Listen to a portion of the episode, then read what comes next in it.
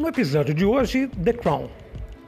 Para quem não gosta muito de, de ler né, bons livros, de vez em quando uma série de TV ou um filme é bastante interessante. É uma forma também de estudar. Vamos analisar um pouquinho The Crown, uma série exibida pela Netflix.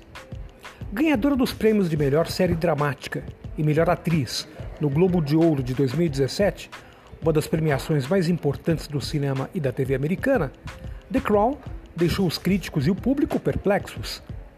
Antes da estreia, acreditava-se que o seriado seria somente mais um produto sobre a família real britânica já tão explorado pela mídia. A realidade, entretanto, é que a série toca em assuntos pessoais e históricos delicados e, de quebra, ainda mostra o lado B de vários momentos reais bastante conhecidos. O enredo do seriado é centrado na figura da rainha Elizabeth II, atual monarca do Reino Unido e principal governante do país no século passado e ainda nesse século. Mas exibe também momentos bastante importantes do final da vida do rei Jorge VI, pai da soberana que governou a nação durante a Segunda Guerra Mundial. Um personagem com bastante destaque é o Duque de Windsor, Eduardo VIII, tio da rainha. Ele foi o filho primogênito do rei Jorge V e irmão mais velho de Jorge VI.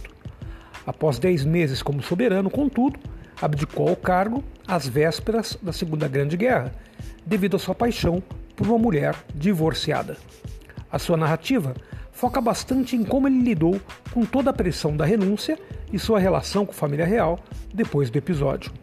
Outra figura histórica bem presente no, em The Crown é a de Winston Churchill já em seu segundo mandato como primeiro-ministro britânico.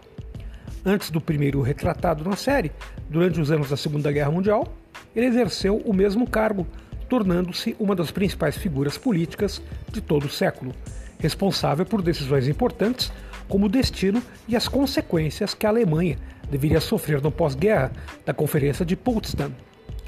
Um assunto histórico que a série também trata de leve é o caso da crise de Suez e das perdas das colônias britânicas em território ultramar, assim como o processo de descolonização da África. Aliás, o seriado ainda deixa um gostinho de quero mais nesse aspecto. O mesmo acontece com a história da família do príncipe Philip, morto recentemente, marido de Elizabeth II, durante a Guerra Greco-Turca. Ambos os assuntos devem ser abordados com mais aprofundamento no decorrer das próximas temporadas. É verdade que The Crown tem um ritmo um pouco lento, mas a trama é realmente envolvente. Vale a pena apostar para dar um belo mergulho na história do século XX e também do século XXI né, nas próximas temporadas. Bom, The Crown é sem dúvida alguma um seriado muito bacana da Netflix, muito legal mesmo, muito envolvente, né? E eu chamo atenção para dois episódios, né? Um episódio bem bacana assim mostra Alice de Battenberg, que é a mãe né, do recém-falecido príncipe Philip, é, marido da Elizabeth II, né? A Alice de Battenberg, ela se converteu ao cristianismo ortodoxo, né?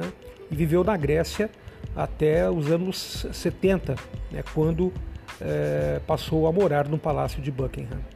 Né, ela deu, de certa forma, um ar de humanidade à monarquia britânica, que até então era vista pelo público como uma, um ar de soberba, um ar de, é, de uma elite, assim, digamos assim, uma elite inacessível ao público. Né?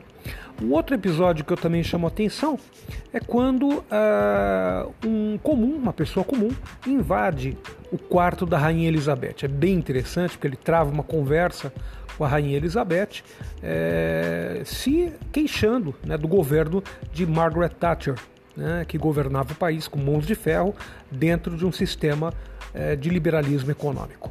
Bom, mas a série é fantástica, tem muitos aspectos da história britânica e da história europeia do século XX, da história mundial, né, de certa forma, da história mundial do século XX. Vale a pena vocês assistirem. The Crown, da Netflix.